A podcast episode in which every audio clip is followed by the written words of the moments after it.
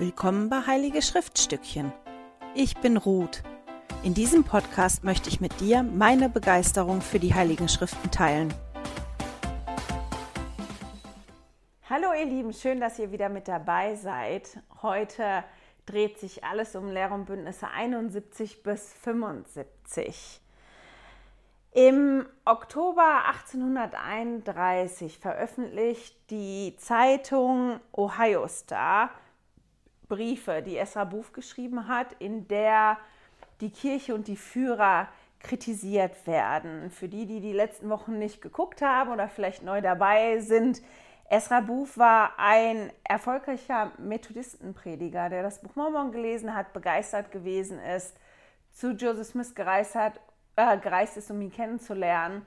Der war dabei, als Joseph Smith ein Wunder bewirkt hat und hat sich der Kirche angeschlossen. Der ist berufen worden, eine Missionsreise Richtung Missouri, also Richtung Zion zu machen. Und auf der Missionsreise lief halt nicht alles so wie erwartet. Er hat gedacht, er wird mehr Erfolg haben, er wird mehr Wunder bewirken können, mehr Wunder ähm, sehen. Zion entsprach überhaupt nicht seinen Vorstellungen und der Führungsstil von Joseph Smith schon gar nicht und auch die anderen Führer der Kirche nicht. Und als sie im Sommer zurückgekommen sind, fängt Esra Buf an, sich gegen die Kirche und gegen den Propheten auszusprechen. Im September wird Esra Buf dann verboten, als Ältester in der Kirche zu predigen. Und später im September sagt sich Esra Buf und ein weiterer, weiterer abtrünniger Simons Ryder von der Kirche los. Und in den Briefen, die Esra Buf geschrieben hat und die veröffentlicht wurden in der Zeitung, da hat er halt wirklich die Kirche ähm, ja, kritisiert. Der hat gesagt, das ist alles Unsinn und die Leute werden hereingelegt und Joseph Smith wird halt hingehen und die Offenbarung, die er bekommen, angeblich bekommen würde, auch verheimlichen. Genau, und zu dem Zeitpunkt von Lehr und Bündnisse 71 meine ich, dass schon sechs oder sieben von diesen Briefen veröffentlicht worden sind. Simon, Simons Rider oder Simons Rider, also wird unterschiedlich geschrieben, der lernt die Kirche durch Esra Buf kennen. Und ähm, nachdem er ein Erlebnis hatte, das für ihn auch wie ein Wunder gewesen ist, hat er sich auch der Kirche angeschlossen. Der wird auch relativ zügig zum Ältesten ordiniert und ähm, das ist halt eine ganz lustige Geschichte. Aus späteren Berichten geht halt hervor, dass als er halt diesen offiziellen Missionsauftrag erhält, das Evangelium zu verkünden, sein Name falsch geschrieben ist und seiner Meinung nach, oder er hat angenommen, naja, wenn das von Gott ist und das wahr ist, dann müsste ja auch mein Name richtig geschrieben sein. Also dass ähm, ja in einer, in einer Offenbarung oder in irgendwas, was von Gott kommt, überhaupt gar kein Fehler sein darf. Und deswegen fängt er halt dann an, ja, die prophetische Inspiration von Joseph Smith in Frage zu stellen. So, und sein Glauben lässt nach, der ist ein guter Freund von Esra Buf und wird natürlich auch durch die Meinung dann von Esra Buf beeinflusst, der enttäuscht von seiner Mission ja zurückgekehrt ist. Simon Ryder, der geht hin und schickt an eine andere Zeitung Offenbarungen, die noch nicht veröffentlicht worden sind und kommentiert die auch. Und diese verschiedenen Veröffentlichungen, die haben halt wirklich einiges losgetreten. Da die Menschen waren der Kirche überhaupt nicht mehr positiv eingestellt. Da sind ja auch einige hingezogen nach Ohio. Da waren jetzt nicht so wenige in der Umgebung. Und es war halt wirklich schwierig, weil das bekritisiert worden ist. Und in dem Zug wurde halt ähm, Lehr und Bündnisse 71 gegeben. Und in, genau, jetzt muss ich mal gucken, bin ich ein bisschen chaotisch heute. Joseph Smith und der Sidney Rigdon hatten bis zu dem Zeitpunkt wieder gearbeitet an der inspirierten Übersetzung der Bibel und die bekommen halt jetzt gesagt, dass die losziehen sollen und halt sprechen sollen mit den Kritikern und sich auseinandersetzen sollen, weil die Stimmung da wirklich gekippt ist. Und auf das werden wir aber ein bisschen später eingehen. Wir hüpfen mal weiter durch die Kapitel durch. Lehre und Bündnisse 72 Da geht es darum, oder der Hintergrund ist, Joseph Smith und Sidney Rigdon, die sind der Aufforderung in der Offenbarung von Lehr und Bündnisse 71 gefolgt und sind von im Dezember 1831 von Hiram nach Kirtland gereist, um das Evangelium zu verkünden, in jedem Haus, überall, wo die hingekommen sind, ähm, ja, um gegen diese unwahren Gerüchte anzugehen. Und in Kirtland hat sich der Prophet dann mit einigen Ältesten getroffen, die wissen wollten, was im Moment die Aufgaben sind. Und der Prophet empfing drei Offenbarungen die eine ist im Vers 1 bis 8, die andere von 9 bis 23 und die nächste im Vers 24 und bis 26. Und die bilden zusammen Lehre und Bündnis, also den Abschnitt, den wir jetzt haben in Lehre und Bündnisse 72. Durch das schnelle Wachstum der Kirche und dadurch, dass Edward Partridge der Aufforderung des Herrn gefolgt ist und nach Missouri gezogen ist und alles von Missouri, wo Zion sein sollte, organisiert hat, haben die Mitglieder in Ohio keine, keinen Bischof gehabt. Und unter anderem haben die Ältesten da halt gefragt, weil der Herr ja schon mal gesagt hat, dass es einen neuen Bischof geben wird, naja, ist jetzt die Zeit da für einen neuen Bischof? Und wenn ein neuer Bischof kommt, was sind denn die Aufgaben von einem Bischof? Und da wird drauf eingegangen in den Offenbarungen, die wir jetzt finden in Lehr und Bündnisse 62.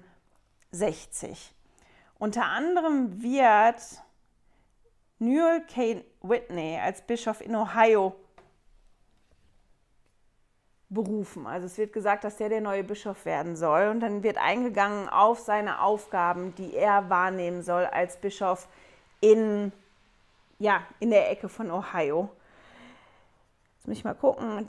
Der hat, wenn man sich die Aufgaben anguckt, ähnliche Aufgaben gehabt wie Edward Partridge, hat aber Bericht erstattet oder sollte Bericht erstatten an Edward Partridge. Wir müssen im Hinterkopf haben, dass zu dem Zeitpunkt es ja dann nur die beiden Bischöfe gab. Und bis, ich habe das gelesen in dem einen Buch, bis ungefähr 1840 standen die Bischöfe tatsächlich nicht den einzelnen Gemeinden vor, wie wir das heute kennen, sondern die waren verantwortlich, alles umzusetzen, wo es um das zeitliche, jetzt muss ich mal gucken, wie das heißt, das sage ich ganz bestimmt, um die zeitlichen Belange der Kirche haben die sich unter anderem ähm, gekümmert, die, um die Umsetzung des Gebots der Weihung, des Gesetzes der Weihung. Und jetzt muss ich mal einmal gucken.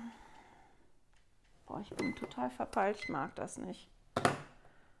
Äh.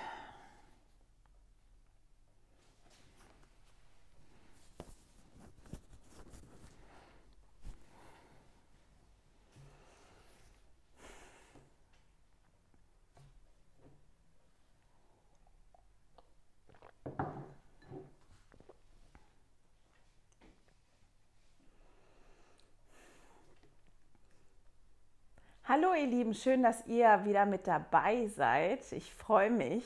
Heute geht es um Lehre und Bündnisse 71 bis 75. Ich werde bei jedem Kapitel ein bisschen was zum Hintergrund erzählen und mehr oder weniger halt zum Inhalt. Und dann ganz zum Schluss komme ich nochmal zurück zu Lehre und Bündnisse 71. Das ist das Kapitel, wo ich mich heute ein bisschen länger aufhalten möchte. Im Oktober 1831 fängt die Zeitung Ohio Star mit Veröffentlichen von, Veröffentlichungen von Briefen an, in der die Kirche und die Führer der Kirche kritisiert werden. Diese Briefe hat Esra Booth geschrieben. Der war ein ehemaliger Methodistenprediger, der sich, nachdem er ein Wunder erlebt hat, der Kirche angeschlossen hat der ist berufen worden, auf eine Mission zu gehen und auf dieser Mission ist es nicht so gelaufen, wie er das gedacht hat. Der war enttäuscht ähm, ja, davon, dass er nicht so viele Wunder erlebt hat, dass er nicht so viele Leute bekehrt hat, wie beschwerlich das gewesen ist. Der war enttäuscht, dass Zion überhaupt nicht seinen Vorstellungen entsprochen hat und auch Joseph Smith und sein Führungsstil und die anderen Kirchenführer die haben auch nicht dem entsprochen, ähm, was er gedacht hat. Und als er dann zurückgekommen ist im Sommer 1831 aus Missouri, war er enttäuscht und hat halt angefangen, die Kirche und die Führer zu bekritisieren. Dem ist dann auch von der Kirche ja untersagt worden, verboten worden, als Ältester in dieser Kirche zu predigen. Und er und ein anderer Freund, die haben sich im gleichen Monat später dann ja von der Kirche losgesagt. In, in diesen Briefen, die er geschrieben hat, bekritisiert er halt, wie gesagt, die Kirchenführer. Er sagt, dass ja, Joseph Smith gar kein Prophet ist, dass nicht prophetisch ist, dass die angeblichen Offenbarungen aber verheimlicht werden sollen, dass die ja keiner wirklich richtig kennt. Da habe ich ein bisschen schon was zu erzählt in den letzten Wochen. Ähm, die, die neu dabei sind, können sich vielleicht immer jeweils den Anfang angucken von den letzten Wochen oder auf der Kirchenwebseite nach Esra Buch suchen. Da findet man auch ganz tolle Informationen. Simons Rider, das ist ein, anderes, ein anderer Mann, der hat durch Esra Buch von der Kirche gehört und nachdem der ein Erlebnis hatte, wo das für ihn ein Wunder gewesen ist, hat er sich auch der Kirche angeschlossen und der wurde als Ältester in, ähm, als Ältester in der Kirche ordiniert. Jetzt liest man in, in verschiedenen Leitfäden, also stand im Seminar, glaube ich, und im Institutsleitfaden, und das habe ich auch in anderen Quellen gelesen, dass es aus Aufzeichnungen aus, oder aus Berichten hervorgeht, dass als er seine Missionsberufung bekommen hat, eine kurze Zeit später, sein Name falsch geschrieben war und dass er total enttäuscht war, weil er der Meinung war, dass alles, was von Gott kommt, durch den Propheten, muss perfekt und fehlerfrei sein. Und wenn ja der Herr oder Gott ähm, noch nicht mehr in der Lage ist, durch Joseph Smith seinen Namen richtig schreiben zu lassen, ja, dann kann das ja gar nicht richtig sein. Und er stellt halt diese, ja, die prophetische Inspiration und Berufung von Joseph Smith in Frage und sein Glauben fängt an zu wanken. Und dann bekommt er das natürlich mit von Esra Buf, der ein Freund von ihm gewesen ist. Und er sagt sich, zusammen mit Esra Buch von der Kirche los und geht auch öffentlich gegen die Kirche vor. Er schickt an eine andere Zeitung Offenbarungen, die noch nicht veröffentlicht worden sind. Und da geht es halt um das Gesetz der Weihung. Und er sagt, seht da, daran kann man sehen, dass die euch das Geld wegnehmen wollen. Zu dem Zeitpunkt, wo Lehre und Bündnisse 71 gegeben worden sind, waren, ich glaube, sechs oder sieben Briefe von Esra Buf schon veröffentlicht. Insgesamt waren das, glaube ich, neun. Und auch die Offenbarung mit den Kommentaren von ähm, Simon Swider waren veröffentlicht. Und das hat wirklich für Unruhe gesorgt, für Unmut, für Gerüchte. Die Gerüchteküche ist hochgegangen. Ähm, ja, die Stimmung ist wirklich gekippt. Das war wirklich nicht toll. Und in Lehr und Bündnisse 71 bekommen halt Joseph Smith und Sidney Rickon vom Herrn gesagt, dass die die Übersetzungsarbeit an der Bibel unterbrechen sollen, um loszuziehen und das Evangelium zu predigen, um diesen ja, Gerüchten entgegenzuwirken. Und ja, die, wie steht das in in Vers 8, Lehr und Bündnisse 71, Vers 8, darum lasst ihr ihre starken Gründe gegen den Herrn vorbringen. Also die sollten wirklich losziehen und ähm, ja gucken, dass sie das Evangelium predigen, damit die Gerüchte nicht noch mehr überhand nehmen. Wir kommen aber nachher wieder zurück zu Lehr und Bündnisse 71. Joseph Smith und Sidney Rigdon sind der Aufforderung gefolgt und sind losgezogen, um das Evangelium zu predigen. Und die reisten am 3. 3. Dezember 1831 von Hiram nach Kirtland, um das Evangelium zu verkündigen und ähm, ja, mit den unwahren Gerüchten gegen die Kirche aufzuräumen. In Kirtland traf sich der Prophet mit einigen Ältesten und anderen Mitgliedern, die wissen wollten, was ihre Pflichten seien. Und der Prophet empfing drei Offenbarungen, die heute in Lehr und Bündnisse 72 zusammengefasst sind.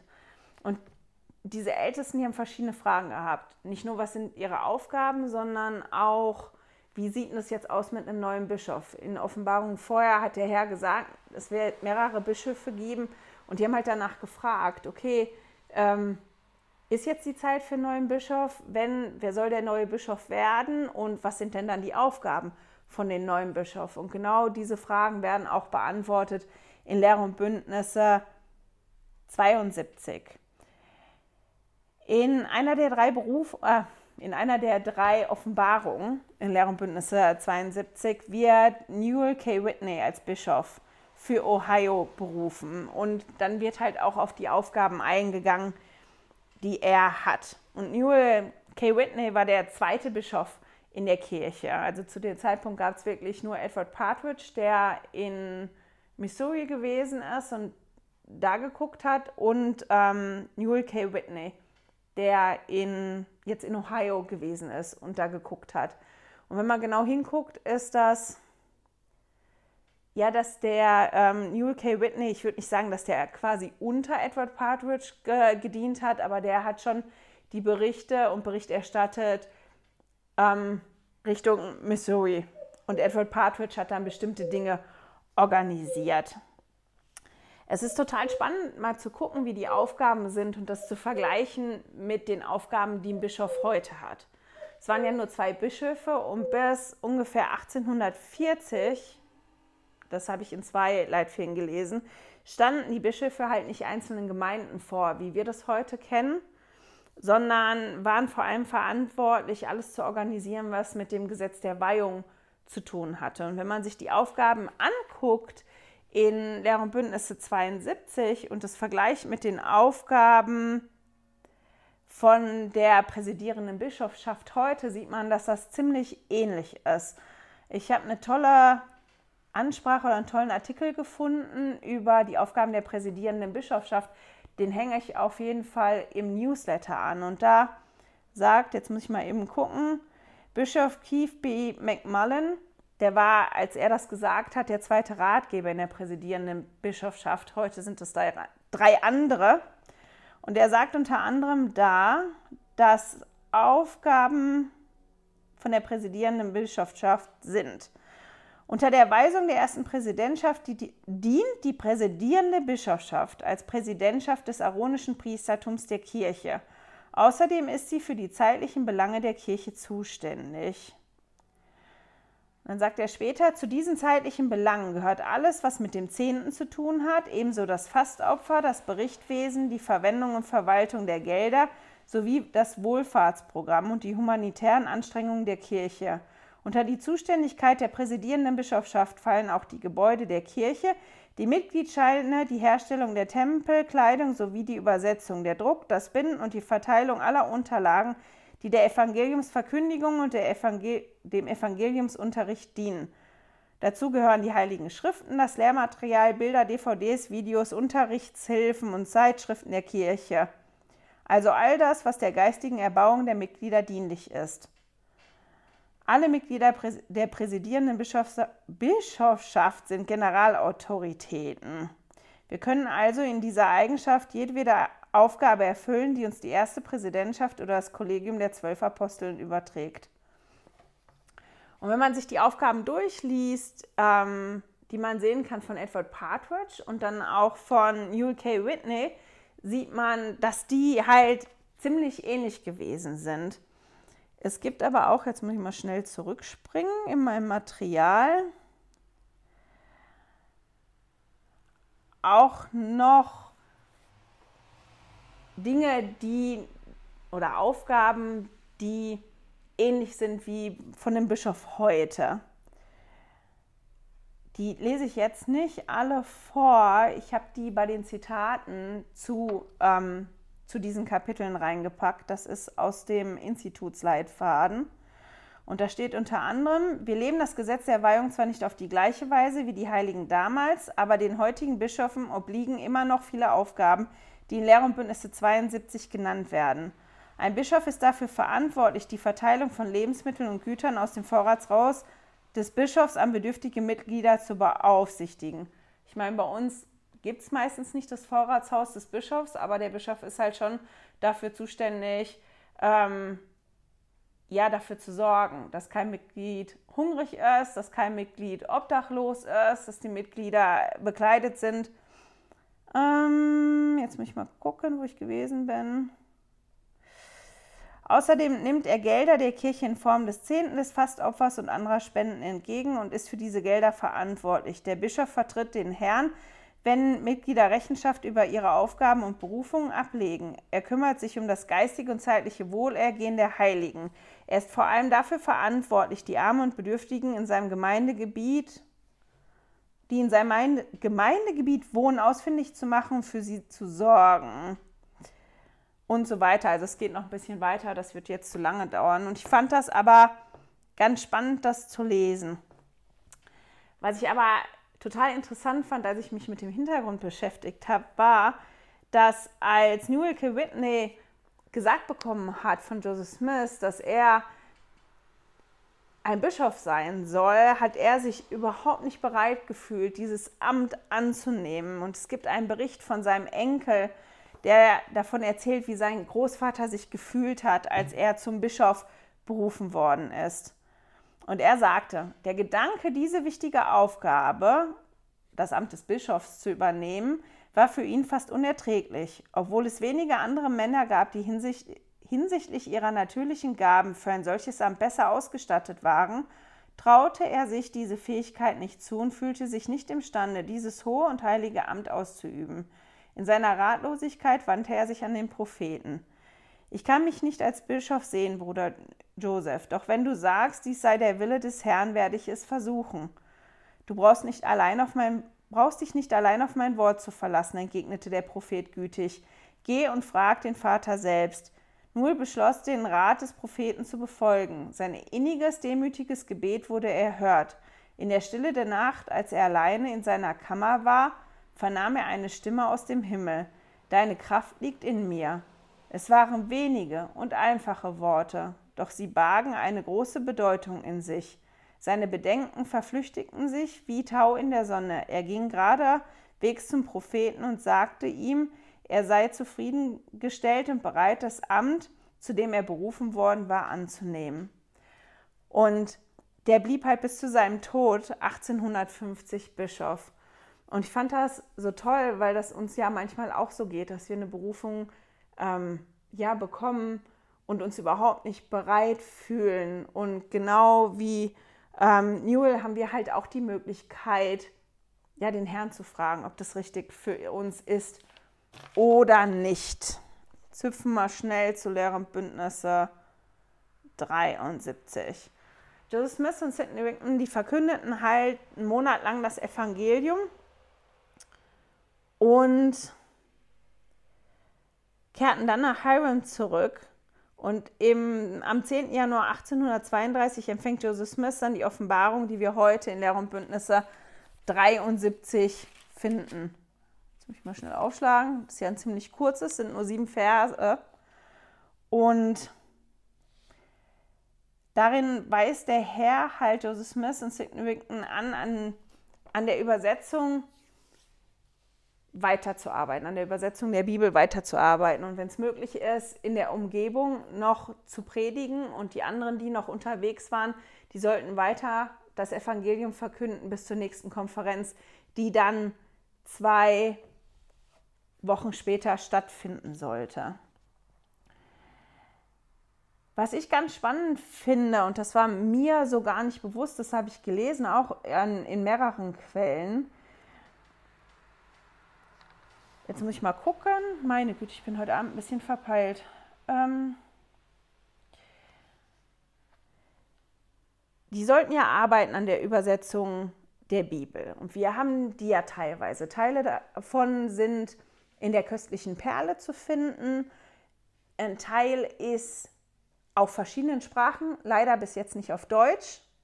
Müssen wir mal gucken. Wir haben ja jetzt neu eine Bibel auch in der Kirchen-App. Ähm, das wird ganz bestimmt nach und nach eingebaut. Im Englischen zum Beispiel ist in der King James Bibel, die von der Kirche herausgegeben wird, auch einiges integriert aus der inspirierten Übersetzung der Bibel von Joseph Smith. Und die Joseph Smith Übersetzung der Bibel hat einen nachhaltigen Einfluss auf die Kirche.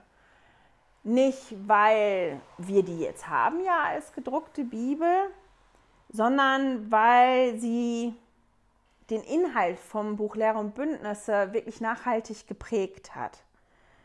Mehr als die Hälfte aller Abschnitte in Lehre und Bündnisse sind Offenbarungen, die Joseph Smith während der drei Jahre, an denen er die Bibel übersetzt hat, ähm, ja, die hat er innerhalb von den drei Jahren bekommen.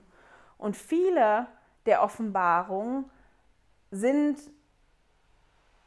ja das Ergebnis von konkreten Fragen, die aufgekommen sind bei Joseph Smith, die er bekommen hat, die die Fragen, zu denen er, ich würde behaupten, auch inspiriert worden ist, als er sich halt mit der Bibel auseinandergesetzt hat und die übersetzt hat. Dazu muss man sagen, der hat ja dann nicht einen hebräischen und einen ähm, altgriechischen Text gehabt. Der konnte das ja gar nicht übersetzen, sondern der hat die King, King James Bibel gehabt und hat die durchgelesen. Und da, wo, wo ja Fragen aufgekommen ist oder wo der Heilige Geist ihn dann inspiriert hat, da hat er dann Fragen gestellt. Und zu ganz vielen von diesen Fragen gibt es halt dann Offenbarungen. Die Antworten sind Offenbarungen, die wir finden in Lehre und Bündnisse. Und ich finde das total toll, weil wir sehen, ja, wie gesegnet wir dadurch sind, dass Joseph Smith das so wichtig war und dass der wirklich bestrebt war, da auf dem Vater im Himmel zu hören und den klaren, kostbaren Teil der Bibel wiederherzustellen. Und das Ergebnis davon können wir sehen, quasi direkt in Lehre und Bündnisse 74. Das ist chronologisch nicht richtig. Das ist schon gegeben worden. Ich muss jetzt mal gucken. Ähm, 1830 wurde die wohl schon gegeben. Die ist einfach falsch einsortiert worden. Ich meine, falsch. Die sind ja nicht alle chronologisch da drin. Und in Lehre und Bündnisse 74 das ist quasi eine Erläuterung vom Herrn zu einer Schriftstelle im 1. Korinther 7, Vers 14. Und da geht es darum, ob das wichtig ist, dass Kinder beschnitten werden müssen oder nicht. Und ähm, ja, so ganz spannend fand ich das jetzt nicht, aber ich glaube, dass das vielleicht ein Abschnitt ist, der Fragen aufwirft. Deswegen will ich zu drei Schriftstellen kurz ähm, was sagen. In Lehre und Bündnisse 74, Vers 6 und 7. Müssen wir mal gucken. Ähm, denke ich, dass das wichtig ist, dass man den Hintergrund kennt. Den Hintergrund zu der Schriftstelle in Korinther eigentlich. Zu der Zeit von Paulus haben wir ja die Juden gehabt, für die das wichtig war, das Gesetz des Mose zu leben und wo die männlichen Kinder, also die Jungs, beschnitten werden mussten, damit die rein sind. Und dann gab es aber halt die, die sich Jesus angeschlossen haben und die Christen geworden sind. Und es gab halt die Diskussion, müssen wir das Gesetz des Mose noch leben? Ja, nein, nein. Heißt es dann auch, dass wir unsere Kinder nicht mehr beschneiden müssen oder wie sieht das aus? Und da gab es halt wirklich auch Streit zu, ähm, braucht ein Kind das? Weil die sollten ja beschnitten werden, damit die nicht unrein sind. Sind denn kleine Kinder rein? Sind sie unrein, wenn sie geboren werden? Und das war halt eine Frage, die da aufgekommen ist und die zur Zeit von Joseph Smith auch aktuell gewesen sind. Müssen kleine Kinder getauft werden und ja auch heute noch. Und da geht es halt drum. Jetzt muss ich mal einmal gucken, da wollte ich auch was vorlesen aus dem Institutsleitfaden. Genau. Und es geht halt um die Lehre, dass die Kinder ähm, beschnitten werden müssen, weil sie unheilig oder unrein zur Welt gekommen sind. Und dann steht im Leitfaden, diese Lehre stand jedoch im Widerspruch zu der Aussage der Propheten, dass kleine Kinder aufgrund des Sühnopfers Christi unschuldig sind und in Christus lebendig sind. Außerdem widerspricht die Lehre, dass Kinder unheilig sind, dem Zweck, zu dem der Herr den Brauch der Beschneidung bei Abraham eingeführt hatte. Dank dieser zusätzlichen Erkenntnis aus der Joseph Smith Übersetzung wissen wir, dass die Beschneidung einen Bund zwischen dem Herrn und Abrahams Nachkommen darstellte und dass die Kinder des Herrn nicht verantwortlich sind, bis sie acht Jahre alt sind. Das fand ich halt ganz spannend. Und dann kann man hier noch einen, Kommentar sehen in Lehre und Bündnisse 74, Vers 5, dass der Herr da auch noch was sagt. Ich möchte das einmal kurz vorlesen. Da steht, darum schrieb aus diesem Grund der Apostel an die Kirche und gab ihnen das Gebot, nicht vom Herrn, sondern von sich aus, dass der Gläubige sich nicht mit einem Ungläubigen vereinen soll, außer das Gesetz des Mose würde unter ihnen abgeschafft. Also Paulus riet denen dann, sich nicht mit einem zu verheiraten. Also wenn du Christ bist, heirate nicht einen, der nicht Christ ist, wenn er sich noch an das Gesetz des Mose halten möchte. Und der Herr sagt hier halt ganz klar, das hat Paulus gesagt. Und das war die Meinung von Paulus. Das war aber nicht meine Empfehlung. Also das war nicht mein Gebot, sondern das war quasi eine Empfehlung von Paulus und er hat die Ratschläge von sich ausgegeben. Das fand ich noch ganz spannend. So, meine Güte, die Zeit rast. Ähm, und das ist drei Viertel Hintergrundinformationen. Aber wir hatten die Woche noch ja, ein Gespräch in der Familie und ich fand das spannend, weil ähm, der Theo halt sagt, er findet Lehr- und Bündnisse fürchterlich langweilig und er findet den Einstieg da überhaupt nicht. Und ich halt gesagt habe, dass für mich das dieses Mal das erste Mal ist, dass ich Lehre und Bündnisse lese und das spannend ist und das für mich aber wirklich spannend und lebendig wird, eben durch den ganzen Hintergrund, mit dem ich mich beschäftige. Das ist so wie, als wenn das so gefüllt wird und das, ja, das drumherum ist. Worum geht es da eigentlich? Und dass mir das wirklich hilft, das lebendig zu machen. Das ist der Grund, warum ich das hier auch so viel erzähle. Und ähm, ich halt zum Theodor gesagt habe, dass für ihn vielleicht die Zeit noch nicht gekommen ist und die Zeit vielleicht später wird, ähm, später kommen wird, wo, wo er Dinge hat in Lehre und Bündnisse, die ihm nahe gehen oder wo Lehre und Bündnisse für ihn dann auch lebendiger wird, als es das im Moment ist.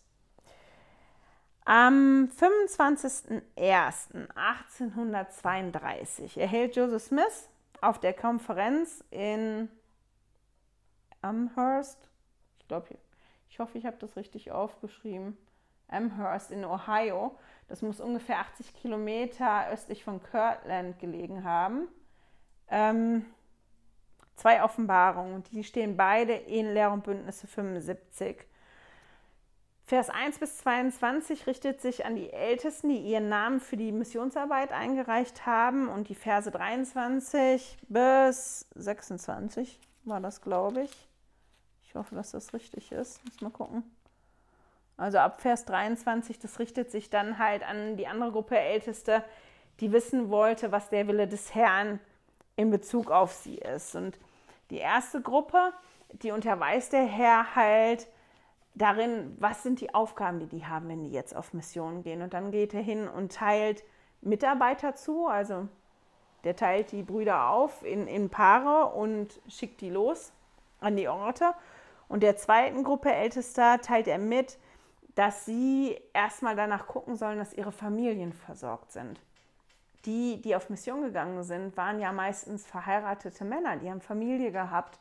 Und hier sagt der Herr halt zu denen, dass wichtig ist, dass die Familie versorgt werden soll. Und erst wenn die wirklich sichergestellt haben, dass die Familie komplett versorgt ist, dann sollen sie die Berufung annehmen und das Evangelium verkünden gehen.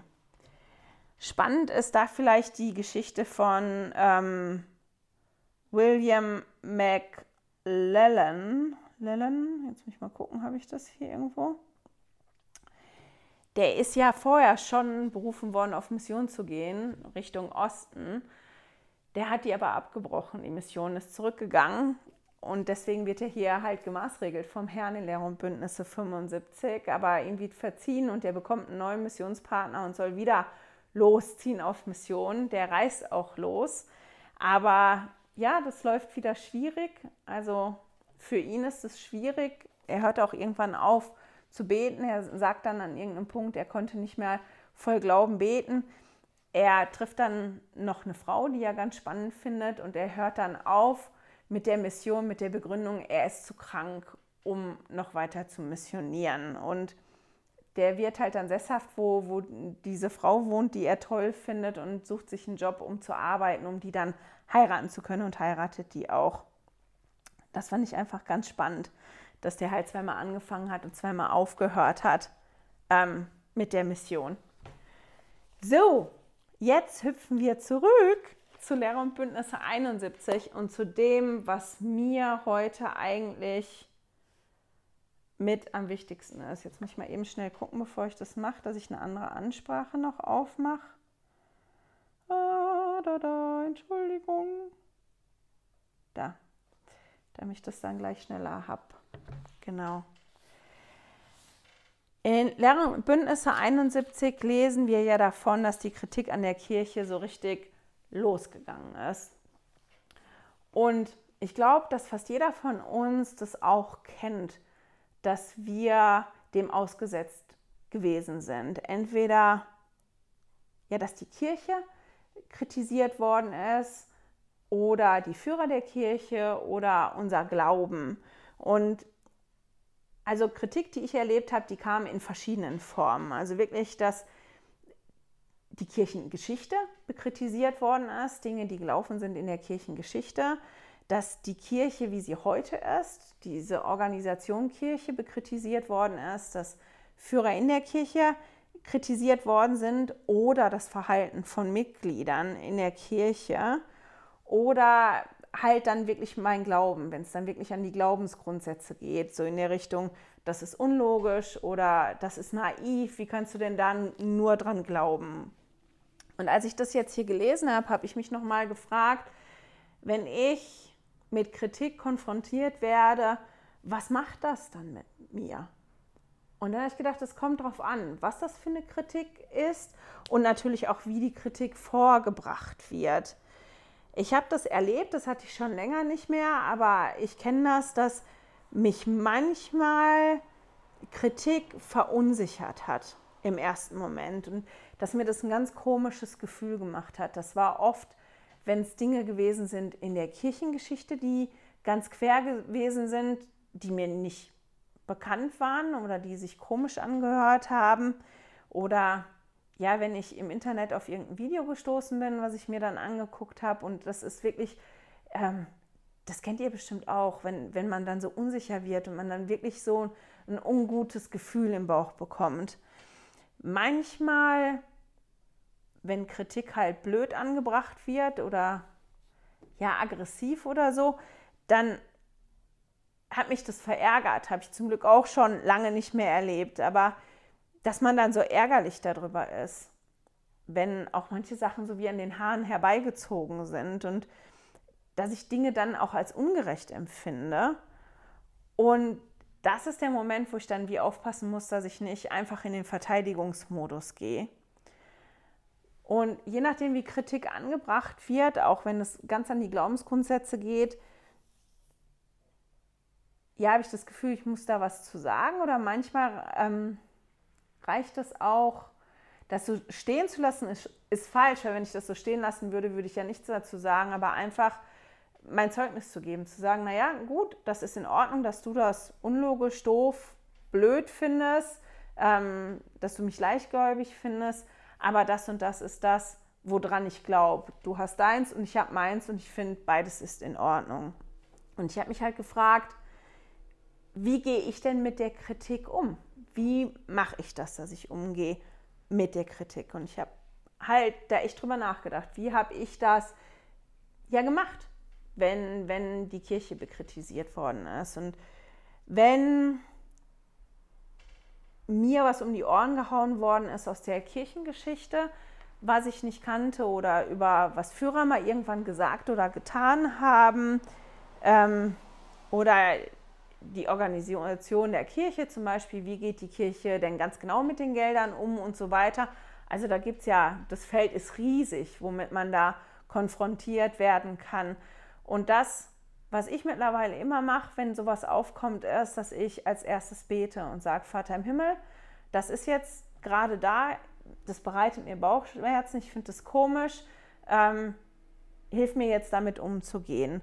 Und das, was mir hilft, gerade in dem Bereich, ist, mich wirklich zu informieren bei guten Quellen. Und gute Quellen für mich sind unter anderem die Kirchen-App oder die Kirchenwebseite, wo immer mehr Material auch auf Deutsch kommt. Auf Englisch ist noch mehr da, aber wo immer mehr übersetzt wird und wo man wirklich ganz, ganz viel über die Kirchengeschichte lesen kann und auch die ganzen Sachen, die da schiefgelaufen sind, wo Mitglieder sich nicht benommen haben, in keiner Form verheimlicht werden, sondern dass da drin steht.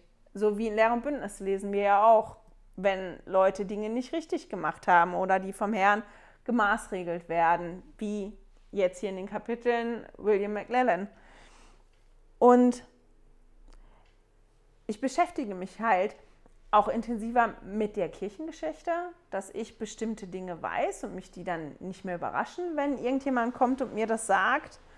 Und ich beschäftige mich auch mit dem, was ist denn das, was ich wirklich glaube? Was ist denn das Evangelium? Was sind denn die Grundsätze? Was ist das denn? Und was mir tatsächlich auch extrem geholfen hat die letzten zwei Jahre ist, dass ich mich intensiver mit den Heiligen Schriften beschäftige. Und das ist was, was ich vorher nie gedacht hätte.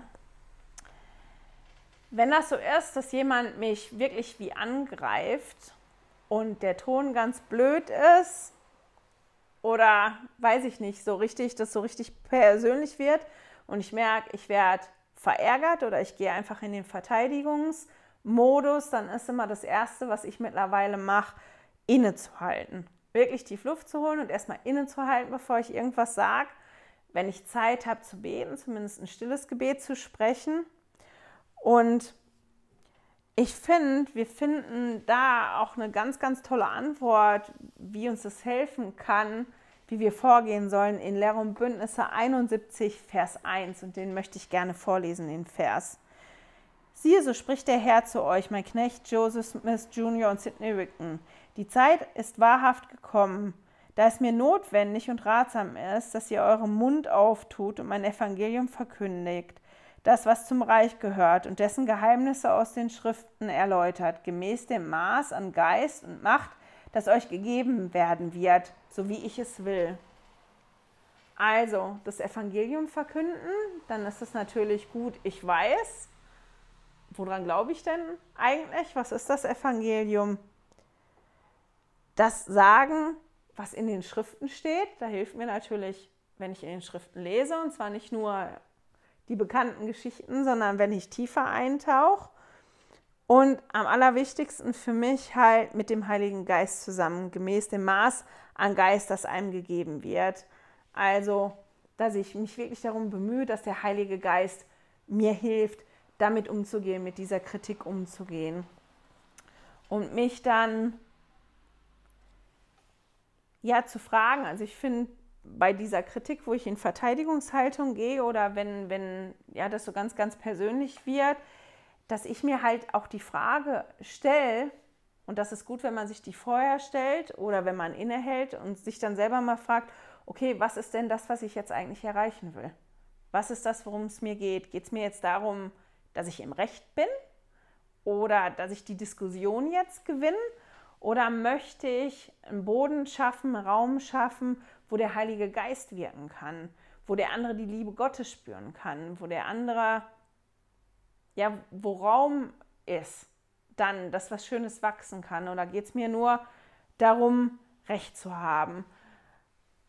Und manchmal ist es nicht ganz so einfach, wenn man, wenn man wirklich so angegangen wird, da innezuhalten und sich das zu fragen, was ist denn das jetzt, worum es mir geht? Möchte ich jetzt Recht haben? Möchte ich mich verteidigen, weil ich mich angegriffen fühle? Oder möchte ich Platz machen, dass der andere das Licht Christi spüren und erkennen kann und vielleicht auch durch mich? Und da ich ganz tolle Zitate von, ne? also ich habe heute zu viel Technik von Elder Hales gefunden. Mal einmal nach vorne gehen. Na, na, na. Und er sagt, wenn wir auf unsere Ankläger reagieren, wie der Erretter es tat, werden wir ihm nicht nur ähnlicher, sondern laden andere dazu ein, seine Liebe zu spüren und ihm ebenfalls zu folgen. Für eine Reaktion auf christliche Weise gibt es kein Drehbuch und kein Erfolgsrezept. Der Erretter reagiert in jeder Situation anders. Die Situation, in der wir anderen antworten müssen, ist immer anders. Zum Glück kennt der Herr das Herz unserer Ankläger und weiß, wie wir ihnen am besten antworten können. Wenn glaubenstreue Jünger nach Führung durch den Geist trachten, erhalten sie Inspiration, die auf jede Begegnung zugeschnitten ist. Und bei jeder Begegnung reagieren glaubenstreue Jünger so, dass der Geist des Herrn zugegen sein kann. Und dann sagt er noch, als wahre Jünger muss unser wichtigstes Anliegen das Wohlergehen des anderen und nicht unsere eigene Rechtfertigung sein. Fragen und Kritik geben uns Gelegenheit, auf andere zuzugehen und ihnen zu zeigen, dass sie dem Vater im Himmel und uns am Herzen liegen. Unser Ziel muss es sein, ihnen die Wahrheit verständlich zu machen und nicht unser Ego zu verteidigen oder in einer theologischen Debatte Punkte zu sammeln. Die beste Antwort, die wir unserem Ankläger geben können, ist unser Zeugnis, das vom Herzen kommt. Und solch ein Zeugnis kann nur in Liebe und Sanftmut gegeben werden. Und die fand ich total toll, die Zitate. Und dann habe ich einen Artikel gelesen von, lass mich mal gucken, von Elder Jörg Klebingard. Der war zu dem Zeitpunkt von den 70ern, also 2017 von den 70ern. Und ähm, wenn man in der Kirchen-App drin ist, dann findet man unter anderem den Link in dem Leitfaden zu Komm, folge mir nach für den Einzelnen und die Familie. Da war der drin. Ansonsten heißt der Artikel Den Glauben verteidigen. Und ich finde, der lohnt sich wirklich zu lesen. Und er zählt unter anderem, also der ist wirklich toll, aber er hat fünf Punkte, die er aufzählt, die ich kurz nur sagen will. Da will ich nicht lange drauf eingehen, weil sonst wird hier das Video ewig werden. Und er nennt halt einfach fünf Punkte. Erstens sagt er, machen Sie sich klar, wen und was Sie verteidigen. Also etwas, was ich kaum kenne oder was ich gar nicht kenne, das kann ich ja auch schwierig verteidigen, weil ich kenne das ja gar nicht. Das ist dann wirklich schwierig. Und dann ist auch der Punkt, wenn ich das nicht kenne, ist mir das dann überhaupt wichtig? Weil wirklich verteidigen tue ich ja nur was, was mir am Herzen liegt, was mir wirklich wichtig ist. Dann sagt er zweitens, unterziehen Sie Ihrer Befestigung einer Prüfung. Und er vergleicht halt vorher bestimmte Dinge mit Hauptmann Moroni und wie er die ähm, Befestigung der Städte überprüft und dann verbessert hat. Und deswegen sagt er halt, wir sollen unsere Befestigung überprüfen. Wo liegen meine Stärken und wo liegen meine Schwächen, was meine Erkenntnis im Evangelium betrifft? mich mal wirklich betrachten. Was ist denn das, was gut schon läuft? Und was ist das, was schwierig ist? Und dann sagt er drittens, stärken Sie Ihre Befestigung. Und ähm, das sagt er, dass es darum geht, zielgerichtet, also nicht ins Blaue, sondern wenn ich vorher geguckt habe, okay, was ist gut und was ist nicht gut, dann weiß ich ja, was ich befestigen muss, was ich verändern muss. Und er sagt, dann kann man halt zielgericht und dauerhaft studieren und das Ziel ist, Schwaches stark werden zu lassen. Und ich meine, er macht verschiedene Beispiele und im ersten Moment habe ich die Augenbrauen hochgezogen und gesagt, äh, da habe ich jetzt Lust drauf.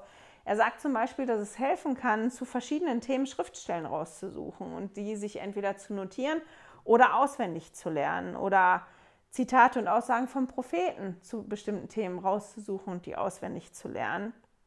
Und er sagt halt, dass der Heilige Geist uns wirklich hilft, uns daran zu erinnern.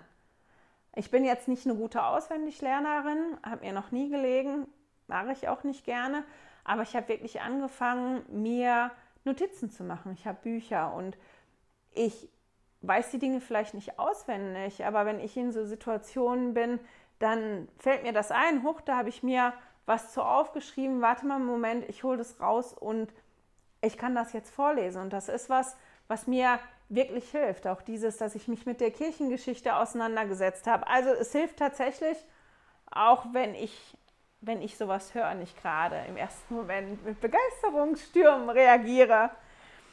Und er sagt halt, und das finde ich total toll, dass das Wissen, was wir uns da aneignen und der Heilige Geist zusammen halt unsere mächtigste Befestigung und unsere beste Angriffswaffe werden. Als viertes sagt er, üben Sie. Und dann nimmt er halt die Missionare als Beispiel, dass die ja so Rollenspiele machen. Liegt mir jetzt auch nicht, gar nicht meins. Ähm, aber er sagt halt, üben Sie alleine, vielleicht in Gedanken, mit der Familie, mit Freunden. Liegt mir jetzt nicht, habe ich noch nie gemacht. Ich weiß nicht, ob ihr damit Erfahrungen gesammelt habt. Und dann sagt er fünftens, halten Sie nach Gelegenheiten Ausschau. Und dass es wirklich hilft, auch nach Gelegenheiten, ähm, für Gelegenheiten zu beten. Und zu beten, dass wir genügend Liebe haben für den Menschen innerhalb, für die verschiedenen Menschen innerhalb und außerhalb der Kirche. Und den Punkt fand ich ganz spannend, ähm, weil ich gedacht habe, ja, wenn ich meinem Gegenüber Liebe entgegenbringen kann in einem gewissen Maß, dann ja, werde ich vielleicht nicht so ausfallend oder dann ist mir das wichtiger, dass ich wirklich Raum schaffe, dass der Heilige Geist wirken kann und dass derjenige verstehen kann, warum mir das so wichtig ist. Ich finde nur, wenn man das so hört oder liest, ähm, dass das auch so was ist, wo fast wie, wie so ein Druck aufkommen kann. Das sind wirklich tolle Punkte, die er anbringt. Das sind tolle Ideen, die wirklich dabei helfen können, ja, damit umzugehen, meinen Glauben zu verteidigen, wenn der kritisiert wird, wenn er angegriffen werde, wenn ich angegriffen werde wegen meinem Glauben. Aber das kann mich auch wie unter Druck setzen. Meine Güte, das ist ja, das brauche ich alles, um das zu machen. Aber ich finde total wichtig, dass wir uns daran erinnern müssen, dass wir keine Schriftgelehrten sein müssen. Also ich muss kein Schriftgelehrter sein, um mein Zeugnis zu geben von der Wahrheit, um zu sagen, woran ich glaube. Und dass ich nicht vergessen darf, dass es total in Ordnung ist und das ist auch wichtig, finde ich, für jeden anderen, ähm, zu sagen, das weiß ich nicht. Es ist in Ordnung, nicht auf alles eine Antwort zu haben. Und es ist auch, auch total in Ordnung, jemand anderen zu sagen, du, habe ich noch nie von gehört, ich weiß das nicht. Und dann, wenn mir das Geist das gibt und ich bereit dazu bin zu sagen, aber wenn du eine Antwort darauf haben willst, dann beschäftige ich mich damit und ich probiere die Antwort zu suchen oder zu sagen, guck mal, da und da finde ich immer meine Antworten. Das sind für mich gute Quellen. Wenn du da die Frage hast, da könntest du vielleicht die Antwort finden. Und dass wir daran denken, dass unser Beispiel, wenn wir probieren, das Evangelium zu leben, unglaublich viel bewirken kann. Und da möchte ich von zwei Dingen berichten, die ich gehört und gelesen habe, die mich wirklich, ja, wirklich beeindruckt haben. Vor, ich glaube, anderthalb oder zwei Jahren habe ich aus, auf Facebook einen Artikel gelesen. Ich weiß gar nicht, wie ich darauf gestoßen bin, von einem Ehepaar, das Pflegeeltern ist und das, weil die selber so viele Kinder haben, aber ein Großteil der Kinder schon außer Haus sind, die vor allem Pflegekinder aufnehmen aus großen Familien, damit die Kinder nicht getrennt werden und auf verschiedene Pflegefamilien aufgeteilt werden, sondern dass die alle zusammen an einem Ort sein können. Und die waren dabei, sich vorzubereiten, elf Pflegekinder aus einer Familie aufzunehmen. Und diese Familie war oder diese Kinder, die sind Mitglieder unserer Kirche. Dieses Ehepaar, diese Pflegeeltern nicht. Und wenn die Pflegekinder haben, dann bemühen die sich unter anderem auch, ja, sich mit der Religion zu beschäftigen, weil die sagen, die wollen den Kindern helfen, so nah wie möglich das zu haben, was die aus ihrer Familie zu Hause kennen, damit es nicht so fremd ist. Und wenn dann die Möglichkeit besteht, dass die Kinder zurückgehen zu ihren Eltern, ja, dass dann nicht so eine Lücke sich aufgetan hat. Die haben zu dem Zeitpunkt in Utah gewohnt und die haben halt einfach gebeten um, um Informationen. Wisst ihr, wie kommen wir am Informationsmaterial dran? Wir wissen schon, wie unsere Gemeinde ist, wie läuft das.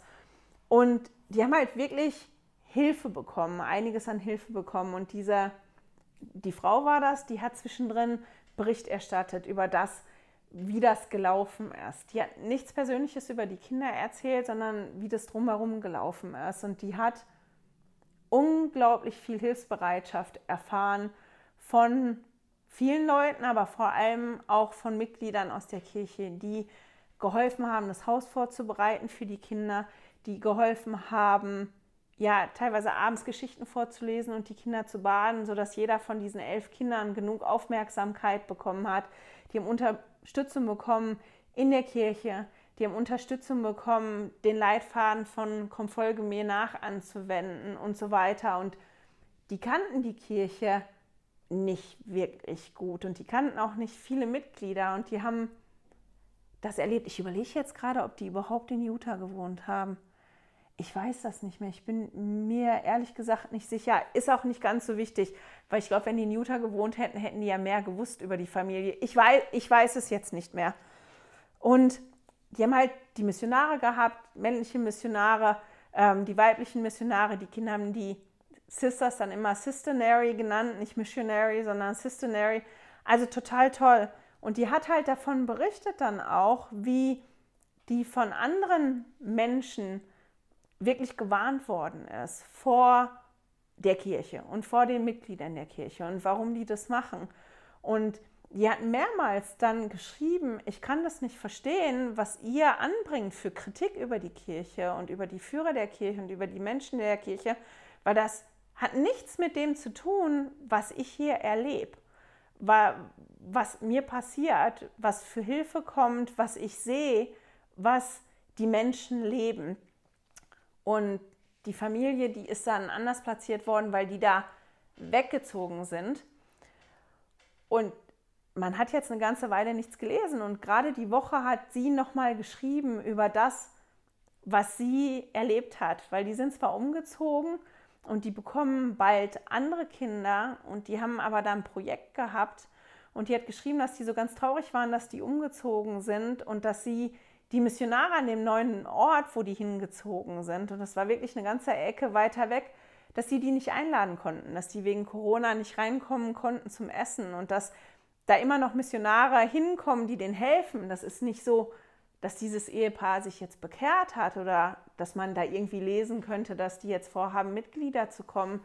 Aber durch das, was sie erlebt hat, durch das Beispiel, was unglaublich viele Mitglieder gegeben haben, da hat die die Mitglieder äh, verteidigt, die hat die Kirche verteidigt. Und in dem, was sie letzte Woche geschrieben hat, ist die halt hingegangen und hat gesagt, eine, eine Kirche, eine Glaubensgemeinschaft, die so tolle Menschen hervorbringt, die junge Menschen hervorbringt, die mehrere Monate und teilweise Jahre ihres Lebens opfern, in Anführungsstrichen, um für andere da zu sein und anderen zu dienen, das ist eine tolle Kirche, das ist eine tolle Glaubensgemeinschaft. Und ich fand das total toll und das hat mich unglaublich berührt, das so zu sehen und zu begleiten und das ja mitzuerleben, wie, wie ja ein Beispiel von, von gelebtem Evangelium ja sowas bewirken kann, dass ja Nichtmitglieder die Kirche und den Glauben verteidigen.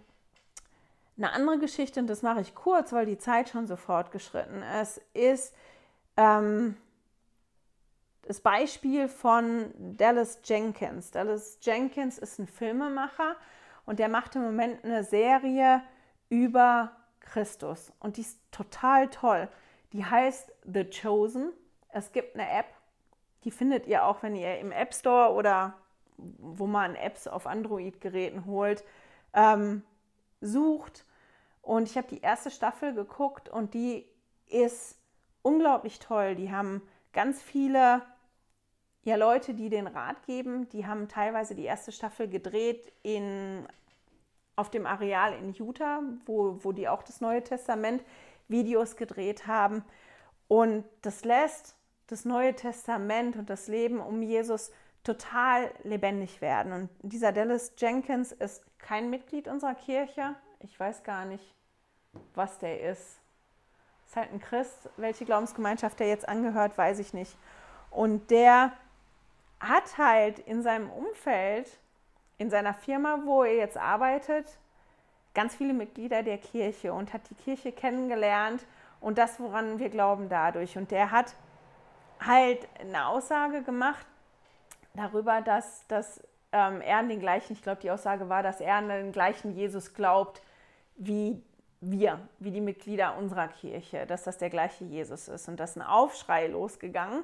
Ähm, ja, in seiner Kirche und in anderen, nein, das Bild, was wir von Jesus haben, wie wir sehen, wie Jesus ist, ist nicht ganz das gleiche. Und das war total interessant, weil ich mir dann wirklich ein Video angeguckt habe, wo er spricht mit einer ähm, aus seiner Kirche, die verschiedene Kritikpunkte anbringt und wo er wirklich spricht. Das ist jetzt nicht, dass der, wer weiß, wie wie drücke ich das jetzt aus, dass das richtig ist? Also der steht da wirklich oder der sitzt da und sagt, ich habe die kennengelernt und ich weiß, dass sie das und das sagen und ich muss nicht gewarnt werden. Und er sagt halt auch total interessant ist, dass er in seinem Team unglaublich viele verschiedene Religionsgemeinschaften hat. Da sind Juden, die an dem Projekt arbeiten, da sind Baptisten, da sind Methodisten, da sind Katholiken, da sind, es ist ein ganzes Potpourri, da sind Atheisten bei. Und keiner regt sich auf über die und er wird gewarnt vor keinem, aber vor den Mitgliedern der Kirche Jesu Christi. Da würden sich irgendwie alle dran aufhängen und das wäre was, was er ganz komisch findet, weil er so viele kennengelernt hat und er zwar nicht das, glaub, äh, nicht das teilt, was wir glauben, aber er das auch nicht richtig findet, wie das funktioniert.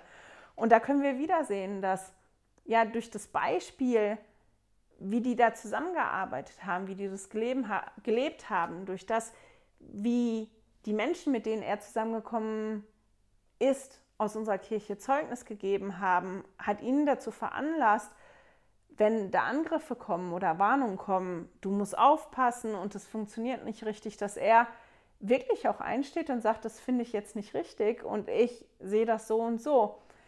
Und ja, ich fand das sehr, sehr beeindruckend und ich glaube, dass wir das auch bei uns haben in einem kleinen Maß. Oder nicht nur ich glaube das, sondern ich weiß das. Ich weiß, dass auch verschiedene Dinge passiert sind in den Niederlanden, wo diverse Mitglieder ganz aktiv gewesen sind und es da Berichte gab, die wirklich nicht positiv gewesen sind. Und dass da die Mutter von einer guten Freundin von mir gesagt hat, Mann, das war wirklich komisch. Und die haben sich wirklich daneben benommen, die Mitglieder, oder ich verstehe das nicht, warum die Mitglieder ähm, unserer Kirche da die verschiedenen Dinge gesagt haben. Das passt mir gar nicht.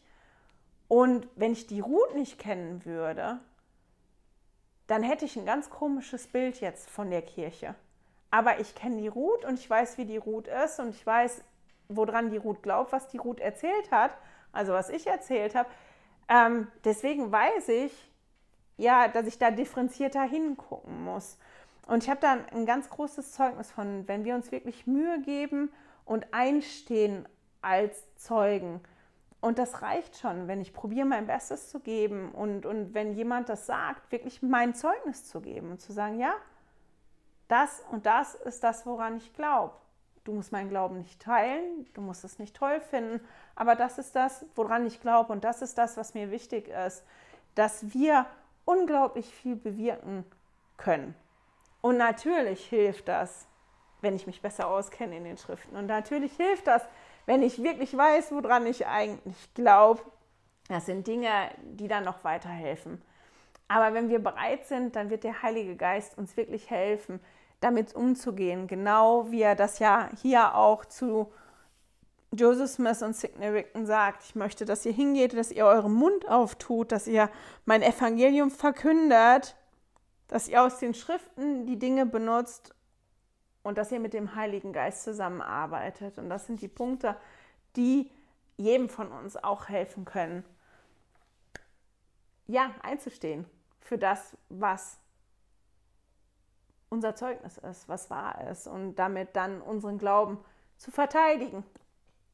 So, das war's heute. Meine Güte, das war ganz schön lang. Es tut mir leid. Ich hoffe, ihr seid nicht eingeschlafen mittendrin und konntet was für euch mitnehmen. Ich bin unglaublich dankbar für diese Studienjahr. Ich hatte wirklich Respekt vor Lehrer und Bündnisse und ich habe noch mehr Respekt vor dem Alten Testament nächstes Jahr.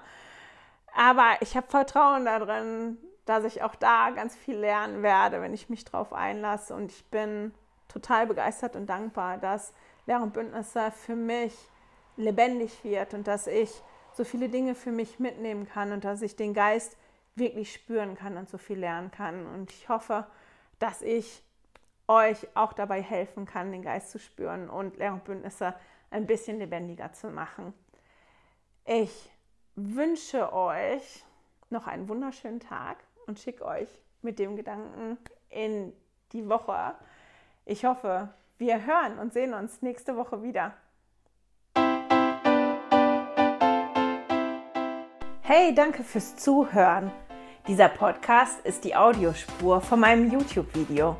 Wenn du mich also nicht nur hören, sondern auch sehen möchtest, findest du mich auf YouTube unter Heilige Schriftstückchen.